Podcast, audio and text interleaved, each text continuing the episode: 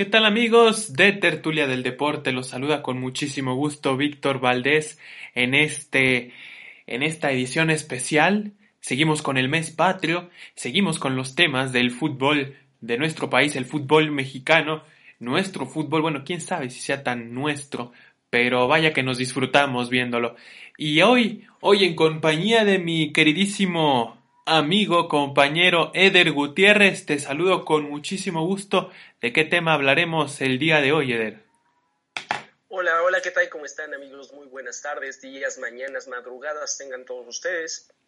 Eh, muchísimas gracias, Víctor. Siempre es un placer, orgasmo, estar con usted. Ah, caray. Hoy vamos a platicar de momentos sublimes, maravillosos, cosas que sí nos han dejado buen sabor de boca de nuestra selección querida mexicana, mexicanos al grito de guerra.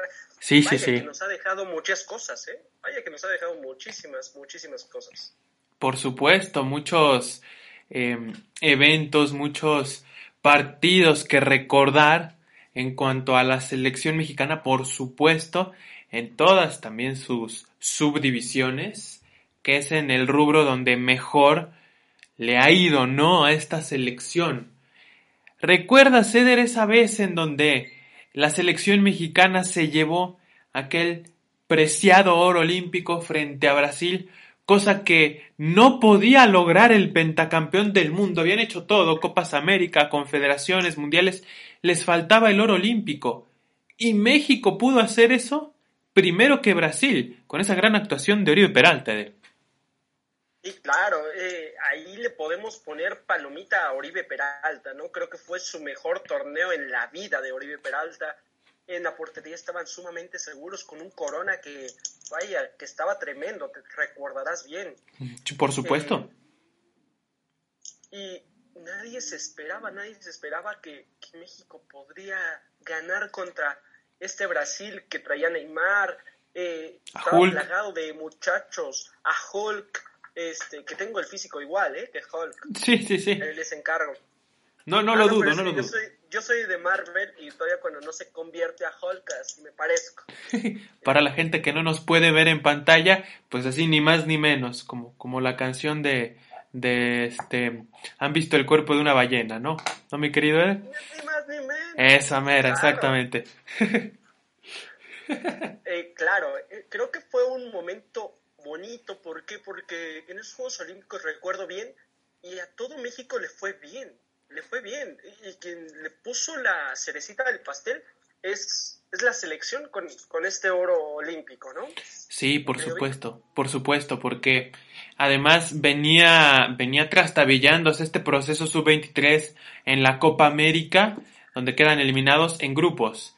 Luego, en Panamericanos 2011, sin convencer, ganaron medalla de oro. Y después, en Londres, con un arranque también muy dudoso frente a países como Corea, Gabón, Suiza, pasaron y fueron avanzando. Y de la nada, medalla de orégano, mi querido Eder. Orégano. Cosa que no pudo haber hecho el equipo de Brasil, la verdad. Y claro, fue, fue un momento bonito, fue un momento rico. Te voy a pasar a otro momento rico. A ver, a ver, ¿cuál? De la selección mexicana, que yo recuerdo muy bien y estaba muy niño, bueno, no tan niño, pero sí me recuerdo muy bien. Esta final que gana México, la Copa Confederaciones ante Brasil. Hombre, por Ay, supuesto. Qué partidazo. Por supuesto, en aquel, en aquel año 1999, con una buena camada de futbolistas mexicanos, Rafa Márquez surgiendo, por ejemplo, pero qué decir de Cuauhtémoc Blanco, un jugador que el podcast pasado sentenciaste, este es el mejor futbolista mexicano en la historia, el queridísimo Cuau. Claro, claro, lo sigo afirmando y lo sigo poniendo, ni siquiera en telo de juicio lo puedo poner, lo sigo poniendo en el top 3 de los mejores jugadores mexicanos. Del mundo, yo, Eh, yo los pondría del mundo, mi, mi archiduque No, Morelos. No entraría. Bueno, bueno, está Eh, bien, y wiki, wiki, wiki, wiki, wiki, no, Ese hombre no tan- se me está olvidando. de punta ir para arriba. Sí, sí, se me está olvidando. Pero, pero eso, eh, yo lo resalto mucho esta final de Copa Confederaciones porque no es un Brasil chato, eh, no es un Brasil fácil. No, para es un. Brasil que, madre del Señor, creo que era una camada excelente de jugadores brasileños. desde la portería con Dida, con Dida, con claro. Ronaldinho, en el ataque. eh, Ronaldo, Imagínate, Ronaldo, estos jugadores, Cafú. exactamente, que tres años después ganarían el mundial, el quinto mundial en Brasil. Sí, claro. Imagínate. Claro, o sea, no era un pan, ¿eh? No, para nada. Fíjate que hay una crítica, siempre hay este críticas incluso de los propios mexicanos de, de es que es que es la selección B, es que es la selección B. Pero ¿en qué momento nos conviene decir que es el cuadro alternativo? Porque eh, México, por ejemplo, pierde contra Alemania en confederaciones y decimos, no, les, les ganó el equipo B, ¿eh? les ganó el equipo B. Pierde para amistoso contra Argentina. No, les ganó el equipo C, ¿eh? les ganó el equipo C. Y cuando gana, le gana a, a Brasil en la Confederaciones, una selección que venía en un proceso de transición, jugadores que estaban preparando para ser los titulares que aún no eran. Ahí dice, no, es que era el equipo B, es que era el equipo B. No, vale, pues con equipos B de los mismos países con jerarquía, hemos ganado y perdido.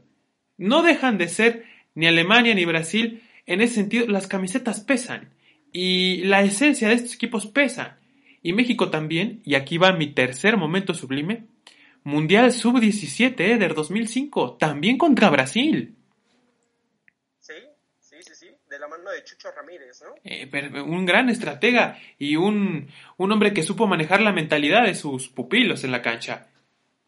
Sí, claro. eh, Era un- una selección plagada de chamacos que corrían y tenían talento como, como si esperáramos algo más en la Liga MX, ¿no? Decíamos, wow, está salvada nuestra liga con esta camada de muchachos. Nos ha salvado, No, estamos triste. agradecidos. Sí, sí, sí. Pero ya sabemos el teje y maneje de nuestra querida Liga MX. Sí, Y triste. siguen vigentes quién? Giovanni, Vela y para de contar, ¿no? Efectivamente, porque bueno, ahí este, eh, el Pato Araujo está en el hexatlón, ¿no? Por poner algunos ejemplos, eh, también varios que se fueron eh, quedando atrás. Ever Guzmán, que hizo un golazo en la final contra, contra los Cariocas, después nada supo, terminó en la Liga de Ascenso. Y después, eh, así ha pasado con varios, con varios futbolistas, y me atrevo a decir también varios de el otro Mundial Sub-17 der, que gana la selección mexicana. En esa ocasión contra Uruguay, este momento también, a mi parecer, sublime, completamente, en el que estaba el pollo briseño, estaba Carlitos Fierro, la momia Gómez, solamente por poner algunos ejemplos, mi querido Eder. Sí, claro. Y, y volvió a pasar lo mismo. Algunos brillaron, algunos otros no brillaron, algunos se quedaron en el camino. Eh, creo que fue la mejor camada del 2005 que tuvo más debutantes. Eh, Sí, sí. pero la de el Potro Gutiérrez, pues nada más Carlitos Fierro, que yo me acuerde. Claro. Esperemos en sus comentarios que nos recuerden más jugadores que hayan debutado y hayan tenido consistencia, porque por ahí Espiricueta tuvo algunos destellos con Tigres, pero nunca se consolidó, ¿eh? Efectivamente. De ahí, como dato curioso, los 11 titulares de, de esa selección con números del 1 al 11. No desentonaba que el 18, no, no, no, y todos ahí estaba. Y la alineación, muchos de ellos que pasaron desapercibidos. Imagínate, el portero Richard Sánchez estaba en Dallas, estaba también varios jugadores, como por ejemplo Francisco Flores, laterales Caballero de Monterrey 2 y 5, que pasó mm, prácticamente nada con ellos. El pollo briseño que ahorita está en el mapa, ¿no? Como, como el capitán, como el hombre importante, el 4. Carlitos Guzmán, que pasó de, Mon- de ¿De qué Monarcas Necaxa. Eh, briseño. Oh. ¿De, qué equipo es, perdón? Eh, Carlos Guzmán. No, no, no, este, Briseño. Ah, Briseño ahorita está en. Chivas. ¿Chivas sigue jugando en Primera División? Eh, sí, por supuesto, en la primera... Ah, sí, es cierto que, que mis poderosísimas águilas acaban de ganar el clásico. Era por mencionar, perdón. perdón. No, no es, claro. No, no está de más mencionar que, que Chivas perdió y fue una, a pesar del 1-0, una humillación total para el rebaño, ¿eh? debo decir, Eder. Como un Sí, paréntesis. claro. claro, claro. Pero No, bueno, dejemos de lado de la grandeza del AME y sigamos con momentos sublimes de, de la selección mexicana. Es que es, es justo lo que, a lo que iba Eder. Estamos mencionando muchos jugadores cuyo proceso no se terminó por cuajar. Te pregunto qué hace falta para que en el proceso de selecciones se puedan ver perfectamente consolidadas sus carreras en la mayor o en equipos de renombre en Europa para que México pueda competir de mejor forma a nivel internacional del fútbol. ¿Qué hace falta? Seguimiento y confianza, amigo. Esos yo sería, esos dos puntos creo que serían básicos dentro de todos estos jugadores. Digo, eh, tenemos jugadores que fueron campeones del mundo. Claro. No les dimos la confianza de seguir haciéndolo. A lo mejor por ahí se le dio a Giovanni, a Vela, y claro, son unas grandes realidades, ¿no? Pero después no les dimos la confianza, no les dimos eh, la suficiente solvencia, no les dimos el seguimiento para este tipo de jugadores, que de verdad es muy lamentable en nuestro fútbol mexicano. ¿Por qué? Porque eh, la mayoría de jugadores que juegan un sub-17 con Argentina, con Alemania, van a estar esos en la selección mayor en unos tres o cuatro años. A muy temprana edad todavía. Sí, claro, eh, y están con la mayor a los 19, 20. Sí, por supuesto. Pero, pero en México no, en México no. Y te digo, los únicos dos casos que se salvaron de todo esto fue Giovanni Dos Santos y Carlos Vela. Definitivamente, porque todavía... Por ahí les, les dieron la confianza y demás y se fueron a Europa y tuvieron buenos equipos y demás. Pero hasta ahí. Exactamente. yo soy 100% seguro que si Giovanni o Vela se hubieran seguido quedando en México, hubiera pasado como los demás, ¿eh? Sí, sí, efectivamente. Mostraron que fueron los de mayor proyección. El Arsenal le mandó el billetazo a, a Vela después de ese mundial. Por cuestión de edad, no podía empezar a jugar con los Gunners. Ahí estuvo de un equipo a otro en que en España, que en Inglaterra. Pero estos dos muchachos fueron los de más renombre. Y dicho sea de paso, qué golazo hizo Giovanni en el clásico, ¿eh, mi querido? La verdad, golazo. Golazo, golazo. Qué bueno que se encuentra con el gol, mi querido Giovanni. Sí, sí. Ya le hace falta meterle ese tipo de golazos. Eh, yo sigo diciendo, el mejor golazo que le he visto a Giovanni ha sido contra Estados Unidos. Claro. Que se gambetea, quita uno y de globito la mete al ángulo. Puf, qué golazo. Que ese me atrevería a decir, pues sí, también un momento sublime de la selección, pero pues es que ganar la Copa Oro ya tendría que ser una garantía, ¿no? Para esta selección. Aun con ello, qué emocionante partido, ¿no? Contra Estados Unidos aquella vez. Sí, claro, pero creo que siempre nada más en, eh, en esta copa se nos complica contra Estados Unidos, ¿no? Es el único bueno y hasta ahí, para de contar. Porque los demás países pues ya ni siquiera tienen tantos jugadores por esto de la migración. Ajá, como Cuba. Entonces, como Cuba, que ya, ya no tiene tantos jugadores.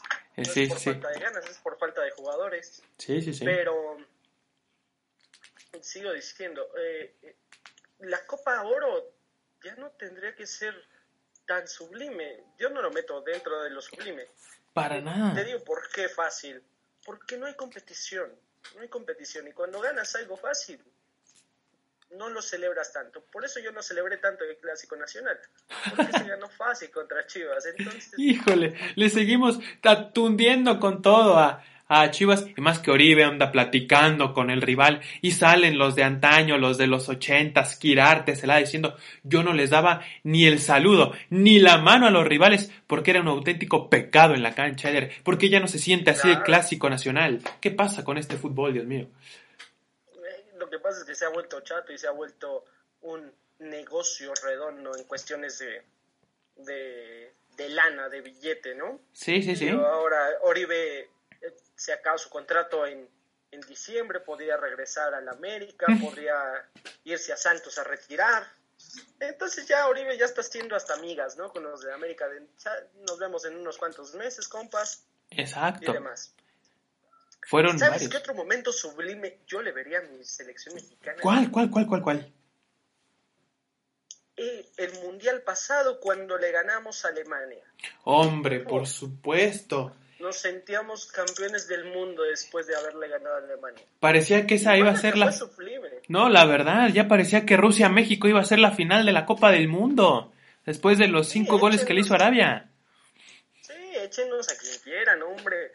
Y pues no, resultó la triste realidad y andamos otra vez dejando todo buche en el cuarto partido y no nos alcanza para el quinto. Todavía no. ¿Crees, amigo? ¿Crees, amigo, que la cerecita del pastel de estos momentos sublimes sería que México pasara el quinto partido? Yo creo que sí.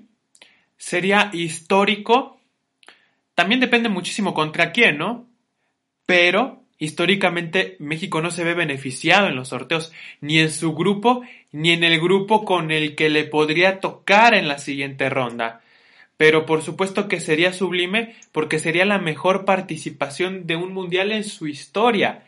Pero preferiría que fuera contra un hasta una Argentina, un Brasil, un un este otra vez Alemania, que con un Japón, que con un eh, equipo africano, que con un equipo europeo que quizás no es tan de renombre. También dependen las formas, pero por lo menos en ese caso sería la mejor participación de un mundial en su historia y a lo mejor en el 2026 lo vemos, porque va a ser uno de los tres anfitriones, a lo mejor ahí lo pueden beneficiar como favorito. Puede ser, puede ser. Sí, quién sabe, amigo, pero sería, yo sigo diciendo que sería la cerecita del pastel eh, que México pasara al quinto partido. ¿Por qué? Porque tenemos una selección buena, tenemos excelentes, excelentes jugadores. Buenos elementos. Este, el estratega, quien a lo mejor ha quedado de ver, qué bueno, quien no, pero al final de cuentas no cuenta mucho, ¿no? Este, yo sigo pidiéndoles, por favor, ojalá y llegue este podcast hasta Federación. y queremos, si queremos tener buenas participaciones en mundiales, tengamos competencias buenas. Vámonos otra vez a la Copa América. Pónganos amistosos contra selecciones buenas. No que Exacto. nos traen a Afganistán, eso ni existe. Literal no existe. Literal no existe. Volvamos a Libertadores. Volvamos a... Vamos a Libertadores. Claro. Exacto. Claro. Hacer migas con Conmebol. Sí, que el América juegue Champions League, no sé, algo lindo. Claro, claro, hombre. Porque, pero, pero que volvamos a Copa América con nuestro mejor cuadro, con nuestros mejores jugadores, no con el equipo B armado por jugadores de Monarcas, bueno, Monarca del Mazatlán, del Querétaro, de, de, de cualquiera ahí media tabla en la liga, no, la mejor selección.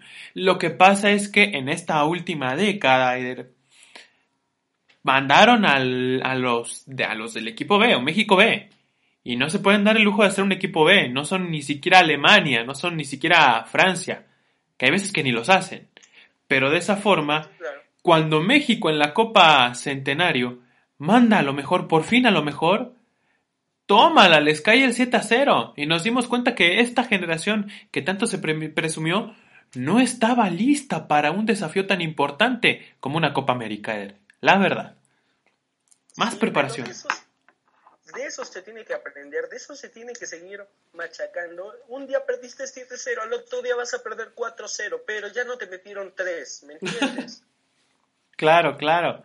ya no te metieron 3 más. Y tampoco te metieron Pero, dos. Ay, no, perdimos 7-0 y nos vimos como, literalmente como niños de barrio, de yo me llevo mi balón, ahí quédense jugando. Exacto. No, como, ni cómo le hagan, porque yo ya tengo mi balón, soy el niño gordo típico de la colonia, me enojé y me voy. Así de fácil. Sí, y me voy a mi torneo, que ese sí es mi torneo de la Copa Oro. Y ese sí lo gano, nomás me cuesta tantito con Estados Unidos, pero le terminamos ganando. No, tenemos que lucir más competitivos, ¿no? El equipo, el equipo mexicano. Eder, para ir cerrando esta bella transmisión, ¿con cuál de todos los momentos sublimes mencionados te quedas? Dices, esta es la más sublime de la selección mexicana. Yo, yo personalmente me quedo con las confederaciones, a lo mejor porque estaba muy niño, tendría 10 años Claro, este, en ese tiempo, y me acuerdo muy bien ese estadio Azteca repleto, toda la gente gritando. Yo me quedo con eso, me quedo con eso. Con ese. Fue muy buen, buen recuerdo de mi infancia. Por supuesto, yo me quedo con, con el oro olímpico. Por supuesto que en la Confederaciones eh, hay más selecciones de categoría mayor porque el, el, en el fútbol olímpico todavía es una subdivisión. Pero darte a conocer de esa forma a nivel internacional contra el pentacampeón del mundo en un estadio maravilloso, emblemático en el fútbol como lo es Wembley, a mí me pareció ese el momento más sublime y en donde noté una mayor armonía entre jugadores, cuerpo técnico y directivos de la selección por un fin común que era ganar esa medalla, ese, ese, oro olímpico, ese éxito a nivel internacional, Eder. Mi querido Eder, la próxima emisión estaremos hablando de los momentos más sublimes de la Liga MX. Ay, si yo no sé, va a haber muchísima tela de dónde cortar. A lo mejor y duramos una hora, no me sorprendería, pero ahí estamos sentenciando, ahí estamos avisando con volver y con más momentos sublimes, Eder. Perfectísimo, mi querido Víctor. Eh, les seguimos invitando. Si quieren participar dentro de nuestro podcast, mándenos un mensajito de, oye, quiero participar para la siguiente emisión de esta bella tertulia del deporte. Claro. y lo evaluaremos. Si nos caen bien, obviamente los aceptamos. Si no, olvídenlo. Sí, les sí, mandamos sí. muchísimos saludos, besos en el corazón. Ay, Dios, me estaba espantando. En el corazón. ah, ok, corazón. ok. Ok. Y muchísimas gracias por escucharnos y estén pendientes de nuevos podcasts que tenemos aún mucho, mucho más. Por supuesto, ya lo dijo mi querido Eder, esto, este, esta emisión la estaremos compartiendo en la página de Facebook de Sovidente, donde estaremos eh, interactuando con todos ustedes, queridos tertulianos, donde platicaremos, donde podemos debatir sobre el tema y por supuesto que están invitados, ahí estaremos y ustedes pueden dar a conocer su tertulia, su punto de vista. El próximo jueves, nuevo podcast. Mientras tanto, nos despedimos. Mi querido Eder, ¿algo más que tengas que agregar? No, nada más, amigos, solamente que nos sigan escuchando.